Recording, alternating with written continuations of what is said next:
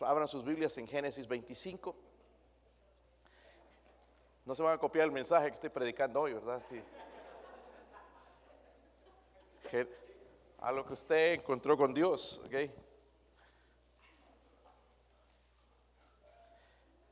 Génesis 25.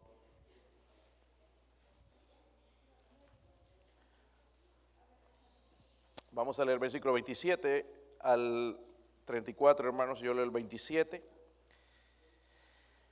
Dice, crecieron los niños y Esaú fue diestro en la casa, hombre de campo, pero Jacob era varón quieto que habitaba en tiendas.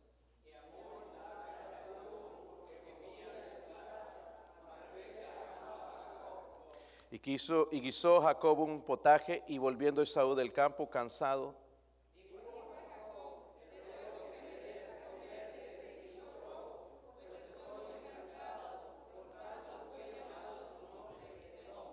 Jacob respondió, véndeme en este día tu primogenitura.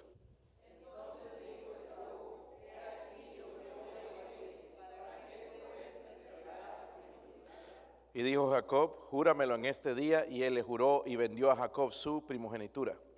Entonces Jacob dio a Esaú pan y del guisado de las lentejas, y él comió y bebió y se levantó y se fue. Así menospreció Esaú la primogenitura. Qué triste esas palabras. Dice así menospreció Esaú la primogenitura. Padre, ayúdame a ser bendición, Señor. Yo no tengo absolutamente nada que ofrecer a su pueblo, Dios mío.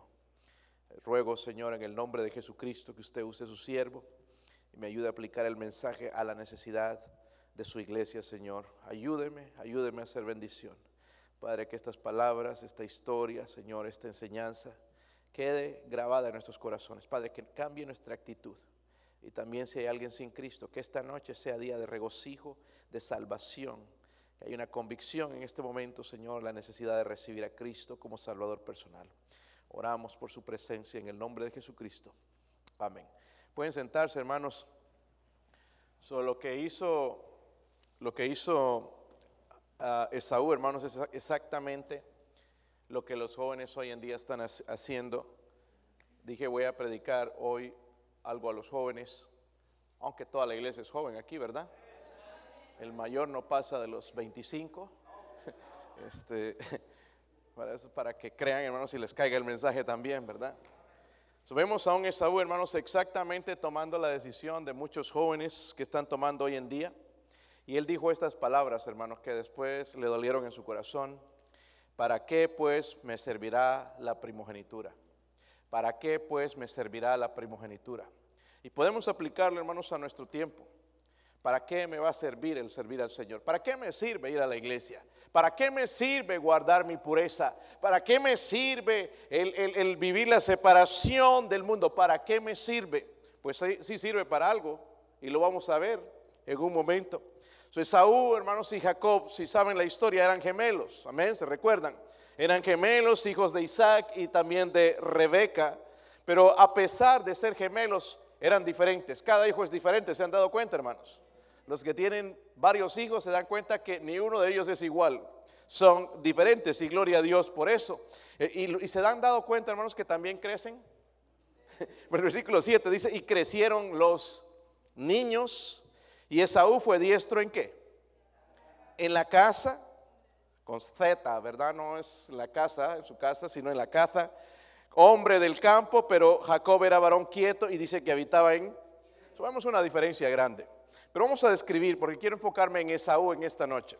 Vamos a describir a Esaú, dice que era hábil cazador, le gustaba la caza. Poniéndolo en nuestro tiempo, hermanos, era un tipo de joven que alcanza el éxito, el cual muchos admirarían hoy. Por ejemplo, un jugador de fútbol un jugador de básquetbol, un jugador de fútbol americano o cualquier otro deporte, un cantante quizás, ¿verdad? Dice la Biblia que él era cazador. Podemos imaginar a Esaú como un hombre deportivo, ¿verdad? Ya que iba de cacería, no era como en nuestros tiempos. Un hombre deportivo, quizás atlético, medio musculoso, peludo, ¿verdad?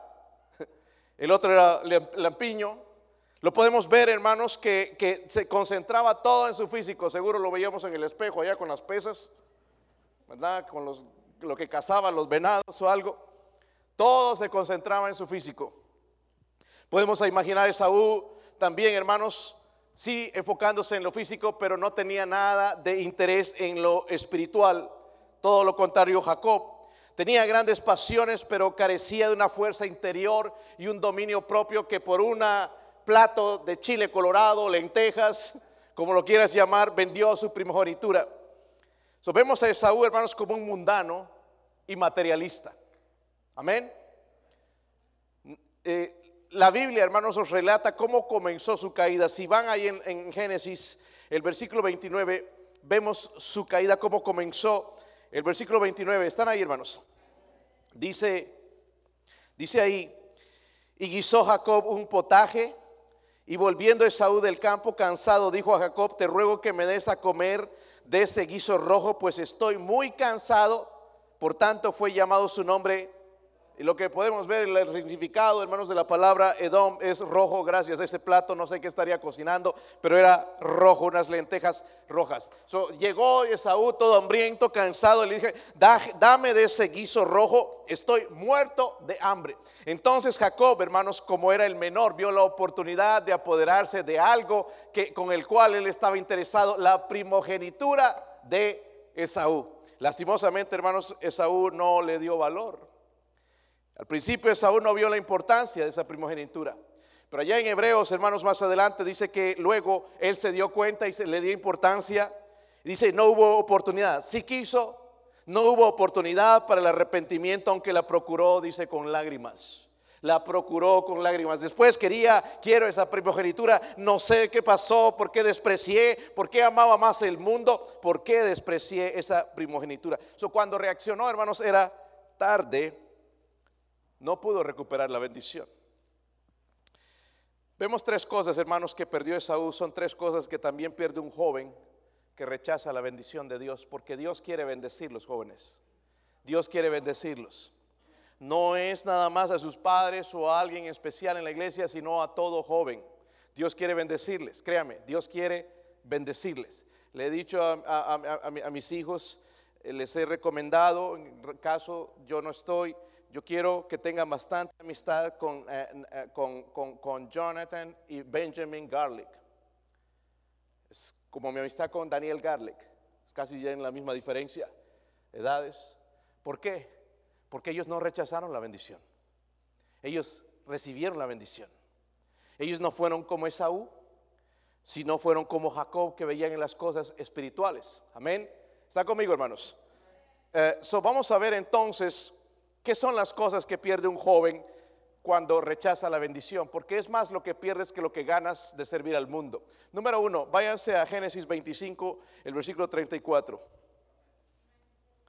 Si ¿Sí lo tienen, hermanos. Déjenme encender esto. Versículo 34, entonces dice ahí, entonces Jacob dio a Esaú pan y del guisado de las lentejas y él comió y bebió y se levantó y se fue y así que menospreció Esaú la primogenitura. Lo primero entonces que vemos que él perdió, hermanos, es su privilegio. Amén. Su privilegio espiritual. En el versículo 32, miren lo que dijo Esaú irresponsablemente, dice, y aquí yo me voy a morir, ¿para qué me servirá la primogenitura? Me voy a morir, ¿para qué me va a servir? Y escucho de esto de la primogenitura. No, a mí me gusta como soy, la vida de campo, la vida del mundo. Me gustan las muchachas, y qué bueno que le gustan las muchachas, ¿verdad? No los muchachos. Pero había algo más detrás de eso, porque la Biblia lo, describe como un fornicario. Amén. el problema de la fornicación no viene desde este tiempo, sino desde antes. Y la primogenitura, hermanos, para los que no saben, representaba algo más que nada más ser el primogénito, el mayor, pero había algo espiritual, amén. No, no solamente algo físico, sino algo espiritual. El primogénito iba a heredar el derecho de ser el sacerdote de la familia, de enseñar. Recuerden, en ese tiempo no había muerto Cristo, era el padre o el primero, el heredero, entonces el sacerdote espiritual. Por eso vemos a Lot Y vemos todos estos hombres, Abraham eh, haciendo altares porque ellos eran el sacerdote espiritual de la familia. No lo podríamos entender hoy en nuestros días. Pero era algo espiritual el sacerdote. Y qué, qué bendición, hermanos, como padre, un hijo que puede venir a su padre y decirle, papá, ¿qué hago en esta situación? Porque el hijo va a ir a un padre que está conectado con Dios. Y si no está conectado con Dios, entonces va a ir al mundo. Amén. Porque prefiere lo mundano. El papá no, no lo espiritual, sino también. Entonces el hijo va, cuando necesita ayuda, va a ir a, esas personas en vez de su padre. Pero qué bueno, hermanos, que en, el hogar se levanten hombres que sí son el sacerdote espiritual en su casa. Eso esa era parte de la primogenitura. Número dos, iba a heredar la mayoría de la herencia del padre, que quizás era la parte que sí quería Esaú, pero tenía que ir incluido con lo espiritual. La mayor parte de toda la herencia, y sabemos que su padre era rico, iba a heredar la mayoría de la herencia. Lo más importante, hermanos, escúchenme bien, que el heredero o que el primogénito de, de ese linaje iba a venir el Cristo. No fue de Esaú, fue de Jacob de Israel. Luego fue cambiado su nombre, amén. Si usted estudia en el linaje, entonces va a ver que era parte entonces del linaje del Cristo. So, qué importante lo que se perdió. Pero él dijo, Esaú dijo, he aquí yo me voy a morir, ¿para qué me sirve la primogenitura? Ahora lo vamos a aplicar, hermanos, a, a nuestros tiempos, a nuestros días. Porque pastor, yo no veo ahí en las escrituras algo como para mí. Pues vámonos a Efesios y vamos a ver que el Señor también nos ha ofrecido a nosotros no una primogenitura, pero sí una bendición espiritual. Efesios 1, versículo 3. Cuando lo tengan, digan amén, hermanos. Mientras más fuerte digan, así salimos más rápido. Ah, quieren salir rápido, ¿verdad? Ahora sí voy a tardar. Este. Quieren ya ir a comer, ¿no? Estoy asustado como comen en la iglesia Bautista de la Fe. Cuidarme, hermano, que no vayan a carnear un día y cocinar ahí, porque, wow. Si se termina lo de la carne, tienen que cuidarse, hermanos. Tienen que cuidarse que no los vayan a por ahí a carnear, a hacer carnitas o algo. Versículo 3, ¿están ahí hermanos? Miren esto hermanos, dice, bendito sea el Dios y Padre nuestro Señor Jesucristo. ¿Están ahí? Miren esto, que nos qué? Con toda bendición espiritual en los lugares. Hermanos, somos gente bendecida. Dice que nos bendijo con todas esas bendiciones espirituales en el cielo. So, gozamos de todas esas bendiciones, podemos gozar, ¿verdad? Luego sigue diciendo ahí, según nos escogió en, en Él antes de la fundación del mundo, miren esto, para que fuésemos qué? Santos y sin mancha delante de... Eso fue lo contrario de lo que Esaú hizo, vivir mundanamente, ¿verdad? Él no quiso la bendición, es por eso que no la quería, porque tenía que dedicar su vida a Dios, iba a ser el sacerdote, tenía que tener comunión con Dios. Y él no estaba interesado en eso, de enseñar la Biblia, de enseñar acerca de Jehová, Dios verdadero. Él no estaba interesado en eso. Él estaba interesado en las cosas del mundo, en los deportes, en la cacería, en, reforzar su físico y hacerlo como el mío. ¿De qué se ríe, hermanos? Vamos a, a la salida, vamos a ver, hermanos. Lino, ya Tú eres el primero que se empezó a reír. Sigamos leyendo ahí, dice, para que fuésemos santos y sin mancha delante de Él. En amor, dice, habiéndonos predestinado para ser qué? Adoptados hijos suyos por medio de Jesucristo según el puro afecto de la... Mire, primero nos quiere dar, dice, que, vivamos en, la santidad, pero aquí vienen las cosas que deben suceder. Dice, para alabanza de qué? De la gloria de su... Para alabarle, ¿verdad? Amén. La bendición para alabarle. Dice, con la cual nos hizo aceptos en el amado, en quien tenemos redención por su sangre, el perdón de pecados según las riquezas de su... Y miren esto, que hizo sobreabundar para con nosotros toda que... Amén, hermanos. Dios nos dio eso, nos puede dar la sabiduría, la inteligencia que necesitamos. Dice otra bendición, dándonos a conocer el misterio de su voluntad, según su beneplácito en el cual se había propuesto en sí mismo de reunir todas las cosas en Cristo en la dispensación del cumplimiento de los tiempos, así de los que están en los cielos como los que están en la tierra. Asimismo tuvimos herencia, habiendo sido predestinados conforme al propósito del que hace todas las cosas según el designio de su voluntad. Aquí viene otra bendición, a fin de que seamos que para alabanza de su gloria, nosotros los que primeramente esperábamos en... So, Dios nos ha dado esa bendición, pero nosotros podemos rechazarla porque amamos más el mundo o seguimos a la multitud. Escúchenme jóvenes, lastimosamente ha habido jóvenes en el pasado que han sido mal testimonio. Si tú quieres seguir estos jóvenes que son mal testimonio, allá tú, pero tu vida va a terminar mal. Amén. No va a terminar bien. Porque es más fácil para un joven seguir a uno que es mundano, a uno que sí anda en fiestas, a uno que no está en la iglesia, que seguir a un joven que ama a Cristo, que ama a Dios. Pero vamos a ver el resultado del que ama a Dios y el que ama el mundo. Porque Dios no se va a contradecir y Dios no puede bendecir al mundano. Tarde o temprano, si es hijo de Dios, va a ser quitado, va a ser cortado, va a ser castigado. Amén. Pero yo no entiendo jóvenes que admiran a jóvenes que andan mal. Cuando en la Biblia te está enseñando el ejemplo de Saúl, aquel que prefirió los deportes, prefirió enfocarse en lo, físico, en la fornicación, en la maldad, en la mundanalidad y terminó mal. Pero Israel terminó bien. Amén. A veces pensamos y hablamos de gente tonta, hermanos, pero es tonto seguir un tonto. Porque son tontos. ¿Cómo lo puedes describir tú? Es tonto saber, hermanos, la palabra de Dios y seguir a jovencitos, jovencitas que son mundanos, que andan ya en la fornicación. Es tonto. Amén. Y jóvenes altaneros que levantan su voz diciendo, pero es mi vida, es mi cuerpo, yo hago lo que me pega. Ay, pobrecito de ti. Porque no es tu vida, Dios te la dio. Tú no mantienes tu corazón palpitando, te lo mantiene Dios por su gracia.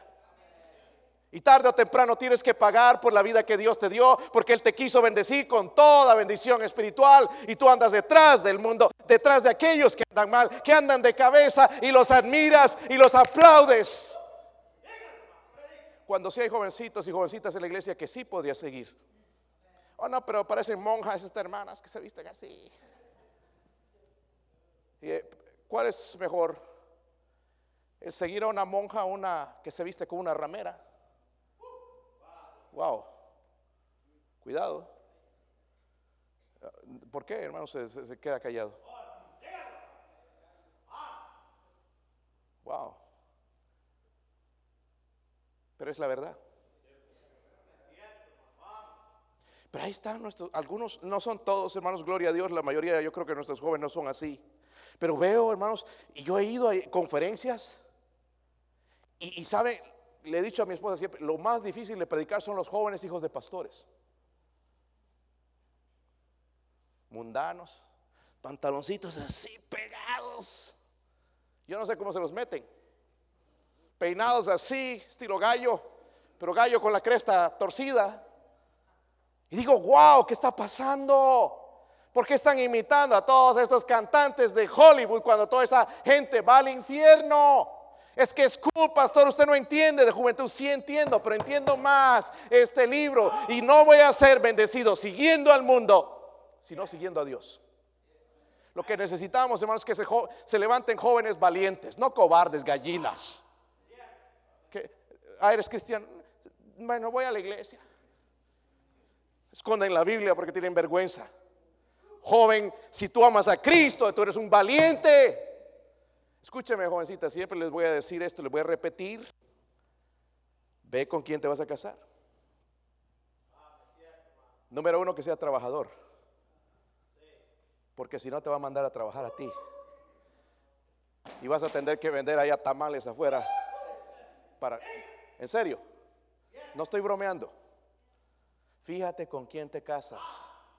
Hay hermanas aquí que les pueden dar, hermanos, consejos, hermanitas que por qué no pensaron en el pasado. Lo, lo bueno, el pasado es pasado. Vamos al futuro y Dios, Dios bendiga. Que sea trabajador, jovencita, un joven que esté en la iglesia. Porque si ese joven es infiel a la iglesia, es infiel a Dios, te va a ser infiel a ti. Va a encontrar otra más bonita cuando ya tú ya le des 20 hijos. Amén. Va a encontrar otra que, ah, esta sea más jovencita, esta no, esta sí, está mejor. Porque la otra ya pues ya cambió, con 20 hijos, hermano. Cambia, ¿verdad? Si, e, escúcheme, jovencita, si ese varón es infiel a Dios, te va a ser infiel, te aseguro. Te aseguro. Es cuestión de tiempo. Si no lo hace físicamente, ¿sabes qué? Va a estar en el internet buscando. Se va a cambiar el nombre. Firulais, nombre de perro. Buscando novia. Yo he descubierto algunos. He descubierto algunos. ¿Sabe por qué? Eh, eh, pues tengo un poquito más que experiencia de ustedes. Hermana, búscate un joven que respete a sus padres. Porque si no respeta a sus padres, no te va a respetar a ti. Wow. Y lo mismo con el hombre. Porque la manera que tu, tu, novia habla a su papá, te va a hablar a ti. Si te contesta, contestona, te va a ser contestona. amén. Y tienen que ver, hermanos, todo esto no es nada más seguir una cara bonita o un cuerpo bonito, hermanos, hay que seguir la voluntad de Dios para recibir bendición. Dios nos quiere llenar de bendiciones y qué lindo es cuando una pareja se casan en, el Señor. Dios va a bendecir ese matrimonio. Amén. Ay, ves que me va a dejar el tren, pues que te deje. Mejor es estar soltero o solo que mal casado. ¿Verdad, hermanas?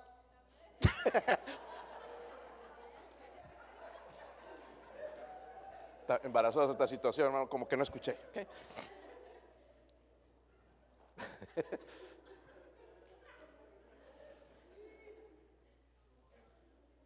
La cosa es seria, hermanos. Jovencita, nunca te entregues a un varón que no es tu esposo. No importa que sea Alain Delon o quien sea muy guapo, estrella de cine, no lo hagas. Porque el momento que tú haces eso, ese joven te va a faltar respeto y los otros hombres no te van a respetar, te van a buscar por otra cosa. ¿Qué es eso de juntarse? Hermanos, nosotros no somos animales. Somos personas a las cuales Dios va a casar con un compromiso, un pacto para siempre ay, ¿qué tal si no funciona? Si no funciona, no era del Señor. Cuando es del Señor va a funcionar. Ahí, hermanos, ¿y, cuántos tienen problemas a veces en el matrimonio? A ver, levante su mano. No somos los únicos, creo, ¿verdad? Mi esposa sí no tiene problemas.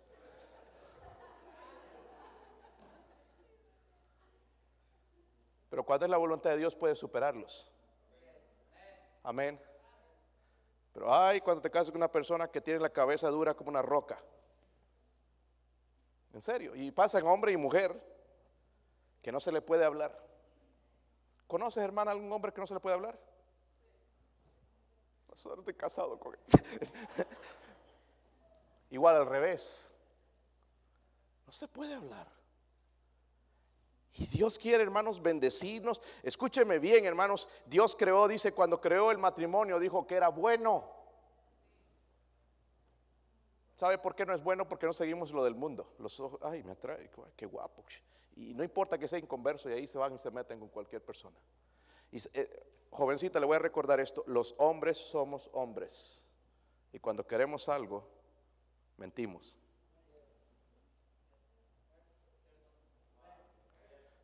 Es que es tan dulce, es un príncipe. Dice que me va a bajar las estrellas. Me va a comprar una casa con piscina. Sí, vas a ver, te va a tener después un apartamento lleno de cucarachas. Y te va a reclamar cuando tú le digas algo de que, ¿y dónde está la casa con piscina? Allá está el charco ese, ¿no ves? Está la piscina ahí. Cuando el hombre quiere algo, lo logra. ¿Y sabes qué, hermanita, lo que va a hacer después? La patada. Ya no vas a ser la reina, sino la sirvienta. Y como no puede ir a otro lado, se casó fuera de la voluntad de Dios, ya no puede regresar a casa, tiene que aguantar. Yo quiero cuidar a nuestros jóvenes aquí. Lastimosamente no he podido hacerlo con todas. Y no todas van a tener mi influencia. Pero escuche, jovencita, espere el momento de Dios. Hay hombres ahí. Dios en toda la eternidad, hermano, si sabía que el matrimonio es bueno, ya tiene alguien para ti. Está por ahí. Pastor, no lo veo aquí en la iglesia, no hay nadie. Está por ahí. Está por ahí. Así me sentía yo antes, hermano, y no encontraba a la persona que, que, yo quisiera, que quería, y a los 30 años apareció.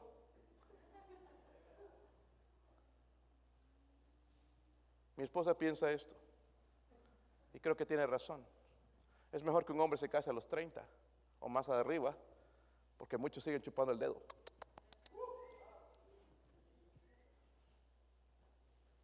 Les falta alguien, llaman a su mami en vez de llamar a su esposa.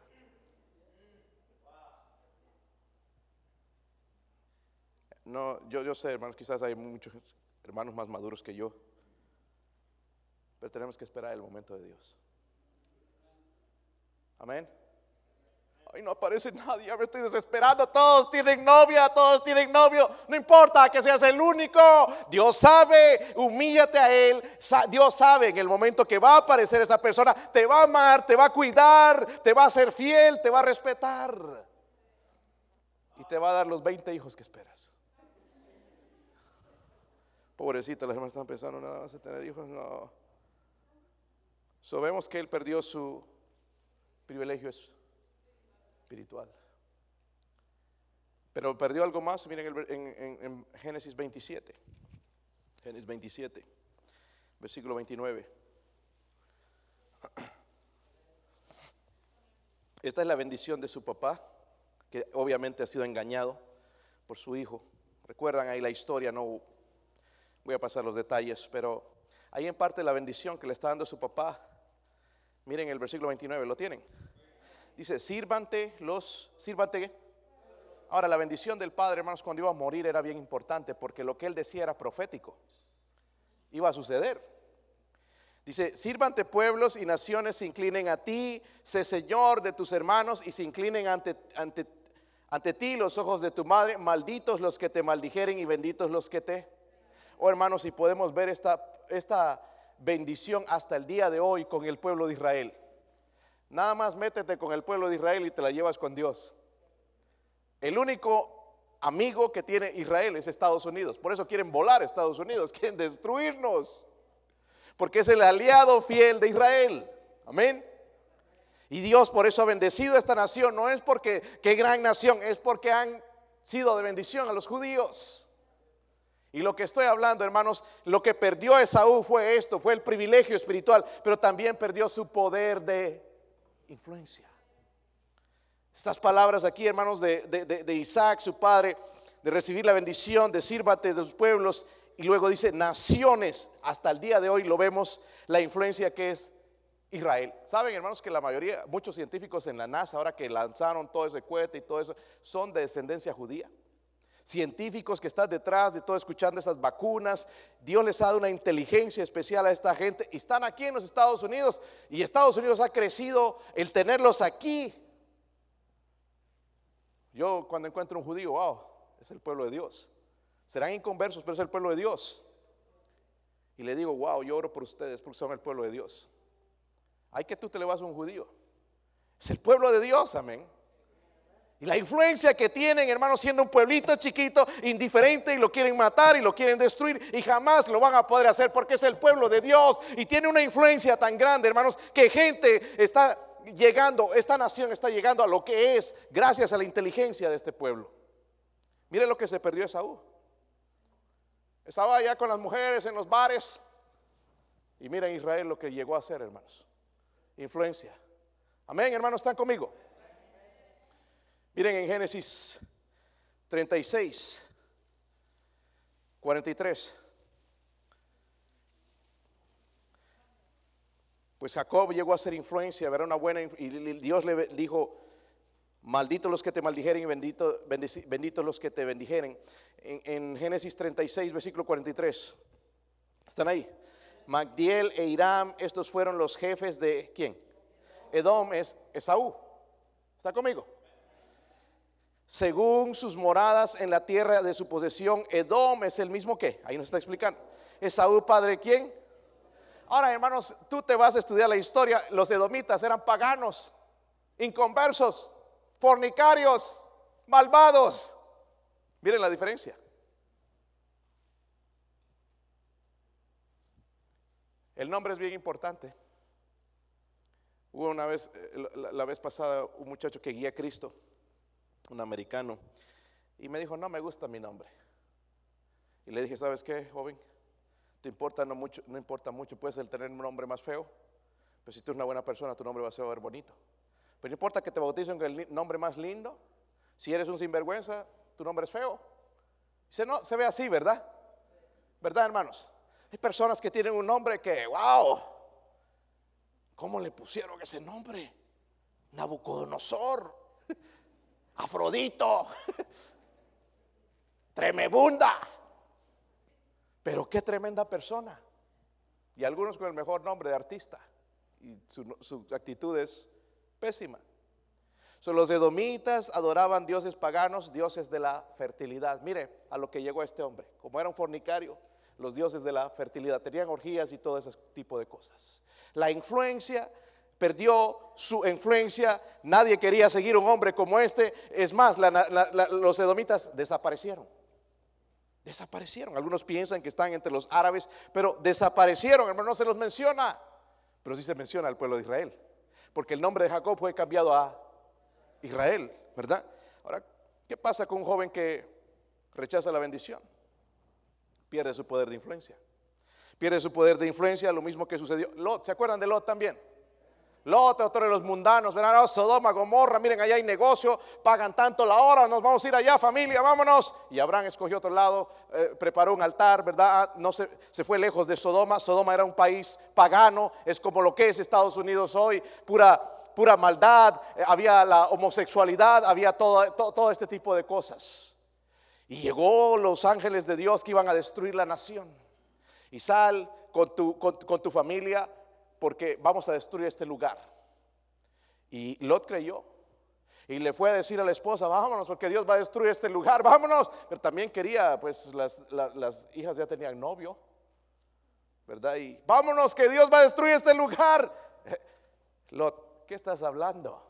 ¿Qué Dios? Tú nunca has mencionado a Dios. ¿De qué estás hablando? ¿Cuál Dios? Lot, tú andas en fornicación, andas en la pornografía, andas tomando en las fiestas. Lot, de qué estás hablando? No le creyeron. Perdió su influencia. So, Lot, hermanos, está en el cielo, pero está con la sangre de estos dos hombres que se fueron al infierno. Dios nos dejó, hermanos, en la tierra para que sea, seamos luz del mundo y llevemos almas a los pies de Cristo. Y Dios nos, dentro de esas bendiciones nos ha dado el poder de influenciar a otra gente, de traerlos a los pies de Cristo. Pero si seguimos el camino de Saúl, no vamos a influenciar a nadie y la gente, nuestros amigos, nuestros vecinos, nuestros familiares se van a ir al infierno.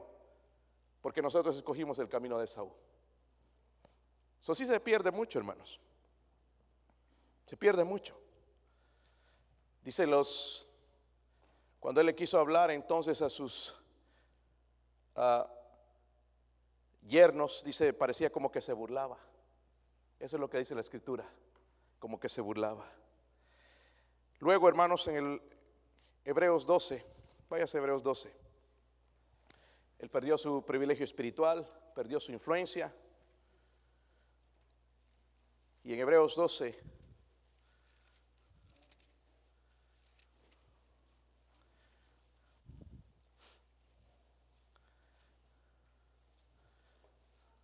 ¿Están ahí, hermanos? Hebreos 12, versículo 16. Dice ahí, mire lo que el Señor nos está aconsejando a nosotros ahora, dándonos el ejemplo, mal ejemplo de Saúl. No sea que haya algún que. Entendemos esa palabra, ¿verdad, hermanos? ¿La entendemos? Porque ese es un problema dentro del cristianismo la fornicación. Los lugares, hermanos, en el Internet están llenos de esto. Las películas de Hollywood están llenos de esto. Amén. Para el mundo es normal. Está conmigo, hermanos. porque quiero que comprendan, dice, no sea que haya ningún, y Dios nos está diciendo esto, que no sea que haya algún fornicario o profano como Esaú, que por una sola comida vendió su qué. Mire el versículo 17, porque ya sabéis que aún después, deseando heredar la bendición, fue desechado y no hubo oportunidad para el arrepentimiento, aunque lo procuró con lágrimas. Lo que pasó con este hombre y que está lamentando hoy en el infierno, porque Esaú nunca fue salvo, perdió su posibilidad de salvación. Allá en Génesis otra vez, volviendo allá, hermanos. 27, nada más en darles el trasfondo de la historia un poquito. 27, 37. ¿Están ahí? 27, 37 dice, Isaac respondió y dijo a Esaú, he aquí yo he puesto por Señor tuyo y le he dado por siervos a todos sus hermanos de trigo y de vino y le he provisto. Está hablando la bendición, ¿verdad? Que está dando a su hijo Jacob. ¿Qué, pues te haré a ti, hijo mío? O sea, Esaú llegó llorando, es, no es Jacob, sino es Esaú. Y bendíceme a mí porque le robó la bendición también y con engaño. Y saben la historia, entre Rebeca y Jacob engañaron a Isaac. Y Jacob obtuvo lo que él quería, la bendición, la primogenitura. Y viene ahora Esaú, Señor, y no tienes más bendición. Y dice ahí, Esaú respondió a su padre, no tienes más que una sola bendición, Padre mío, bendíceme también a mí, Padre mío. Y alzó Esaú su voz y lloró porque ya se dio cuenta de lo que había perdido. La bendición de su padre, hermanos, era profética. Amén. Se dio cuenta, dice, lloró, pero por eso dice la Biblia que la procuró con lágrimas, pero ya no hubo tiempo para el arrepentimiento. Ahora, cuando vemos la Biblia, hermanos, si vemos el libro eh, el nombre Esaú, por ejemplo, en Romanos 9:13 dice, como está escrito a Jacob amé, más a Esaú aborrecí. No es que Dios tenía preferencia como la tenía Isaac por, por, Esaú o Rebeca por Jacob. No es que tenía preferencia, sino que Jacob aceptó a Dios y, Esaú le rechazó. En Hebreos 12:16, cuando dice, no sea que algún que haya algún fornicario o profano como Esaú, que por una sola comida vendió su primogenitura. Por un momento de placer perdió su primogenitura. La palabra profano, hermano, significa malo, malvado. En la Biblia dice en el Salmo 9, 17 que los malos serán trasladados al Seol, o sea, al infierno. Y es donde Esaú está en este día lamentando y toda su descendencia, porque fueron idólatras. Ahora, pastor, pero yo soy salvo. Ok, si tú eres salvo, hay otra cosa que tú pierdes. No pierdes tu salvación. Como digo, hermanos, si hay un jovencito, una jovencita aquí que se casa sabiendo todo esto con un converso, una inconversa, tus hijos van a ser inconversos. Te lo aseguro.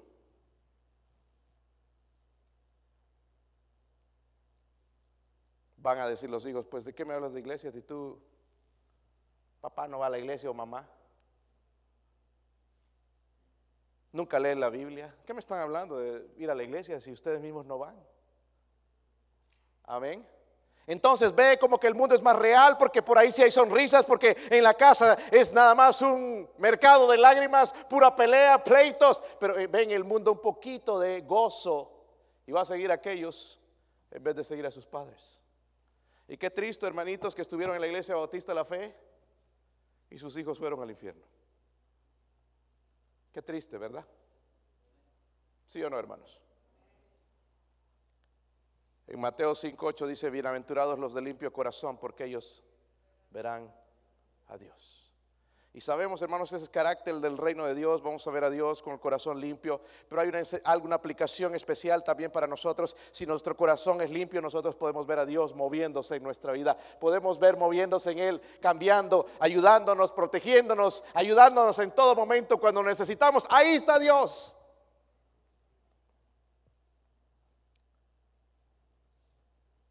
Porque a veces hay veces, hermanos, de las cosas son tan oscuras lo único que hay que hacer es, Señor, ¿dónde estás? Y pronto llega la salvación. Pronto llega la solución. Váyanse a Eclesiastés, jóvenes y hermanos. Perdió su privilegio espiritual. Perdió su poder de influencia. Perdió su posibilidad de salvación y su descendencia. Eclesiastés 11, versículo 12, versículo 9, creo que es.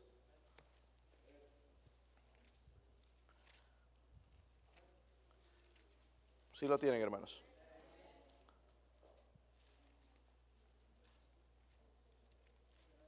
Once nueve. Sí, once nueve. ¿Están ahí? Alégrate. Alégrense, jóvenes. Alégrate, joven, en tú. Ay, pastor, ya cuando esté saliendo las canas y doliendo todo por aquí, igual alégrese. Alégrate, joven, en tú. Pero lo que está hablando, hermanos, es esto, para que entiendan después. Tome placer tu corazón en los días de tu adolescencia y anda en los caminos de tu y en la vista de tus ojos. Siempre me gusta el pero. Cuando yo encuentro peros en la Biblia, o entonces, o por tanto, le pongo mucha atención. Dice, pero sabe que sobre todas estas cosas te juzgará Dios, te juzgará Dios, te juzgará Dios. Haz lo que quieras, vete a las fiestas, vete de parranda, mira lo que quieras en la televisión, escoge el mundo, vete al mundo, pero recuerda que un día Dios te juzgará por todas estas cosas. ¿Qué escogen ustedes? Algunos de nosotros tenemos más experiencia que ustedes, jóvenes. Sus papás tienen más experiencia. Y quizás sus papás cometieron el error que ustedes están por cometer. Y Dios le está hablando a usted. Que ya en Cristo nos ha dado un montón de bendiciones celestiales. Cuando lleguemos al cielo nos vamos a asombrar. Y esto era para ti, esto era para ti, este ministerio y esto y esto. Pero como fuiste como Esaú, menospreciaste la bendición. Entonces tienes esto. Y lo único quizás, hermanos, que pueda llegar, podamos entregar al Señor serán nuestras lágrimas.